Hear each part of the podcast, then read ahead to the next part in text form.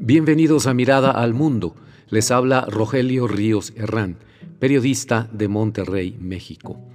Mi colaboración de hoy se titula Sobre tu artículo, Javier, con referencia al sentido fallecimiento de Javier Livas Cantú en Monterrey, México, a quien conocí en su calidad de editorialista del periódico El Norte. Comenzamos. Siento mucho la partida de Javier Livas, quien fue, entre muchas otras cosas, un editorialista de ideas firmes y pluma intensa, muy intensa, pero siempre abierto a observaciones de sus editores en el periódico El Norte, las cuales, después de una larga plática y argumentación con réplica como buen abogado que era, llegaba a aceptar. Como Javier publicaba los sábados, al editor de opinión del viernes le tocaba, literalmente, el premio gordo de la lotería. ¿Cómo podía caber Javier en una columna? ¿De qué manera dar cauce a un torrente de ideas que iban desde la cibernética hasta los fundamentos de la democracia? El Estado cibernético le llamaba, a veces en un mismo texto. No se puede encerrar a un lobo en un corral, reza un dicho japonés. Claro que no se puede, pero era la tarea del editor ayudarle a que todo cupiera en 600 palabras, por favor.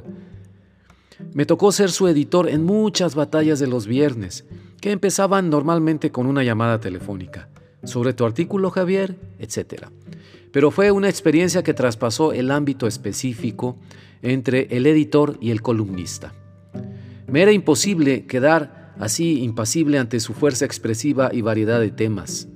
Mientras yo lo apoyaba con mi trabajo lo mejor que podía, él me enseñó muchas cosas y muchas maneras de relacionarlas, conexiones impensables para mí entre sucesos y personas, expresadas perdón, en una redacción por momentos tortuosa. Fue como tratar de arrancar perlas de sabiduría, imagínense ustedes, a un tornado de categoría 5.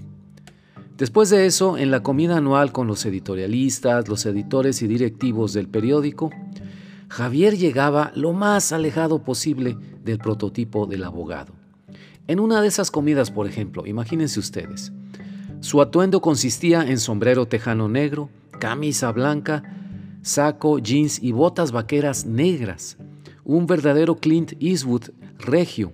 Es más, creo que estarían de la misma estatura. Y hablaba de leyes, política y anécdotas al puro estilo norteño. Lo que decía se escuchaba por lo menos a tres mesas de distancia. En la fotografía de sus redes sociales alguna vez apareció una guitarra tipo country en lugar de su rostro. En todo momento, sin embargo, yo recordaba que él era ya una figura pública en el Partenón regiomontano, de luchadores por la democracia, los derechos civiles y políticos. Bien ganada su fama por aventado en el activismo y atrabancado en su discurso, que no se detenía ante nada. Me refiero al activismo cívico en la época en que había que fregarse, como decimos en Monterrey, en la calle y en las marchas, no como ahora en los chats y las redes sociales. Había que arriesgar el pellejo, literalmente, para defender los votos y exigir cuentas a los gobernantes. Con todo eso, no obstante, en persona su sonrisa era franca, se le abría el rostro serio y alargaba la mano firme para el saludo. Aquel hombrón alto y con sombrero tejano era capaz de esas cortesías y era además una garantía de que jamás habría una conversación aburrida ni rutinaria con Javier. No, que va.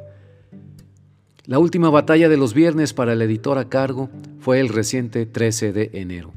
Al día siguiente, el día 14 de enero, en sábado, se publicó su columna final titulada, en su mejor estilo, Incomprendido e Ignorado. Y lo cito textualmente tal y como abrió su columna. Así inauguro el 2023 tras más de 40 años de escribir para el norte, incomprendido e ignorado.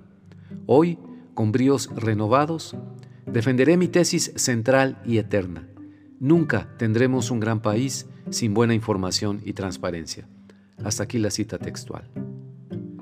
Sobre tu artículo, Javier, hoy no hay observaciones, sino decirte adiós y buen viaje, en 600 palabras, por los viejos buenos tiempos. Se te va a extrañar los sábados. Gracias por todo lo que diste. Muchas gracias.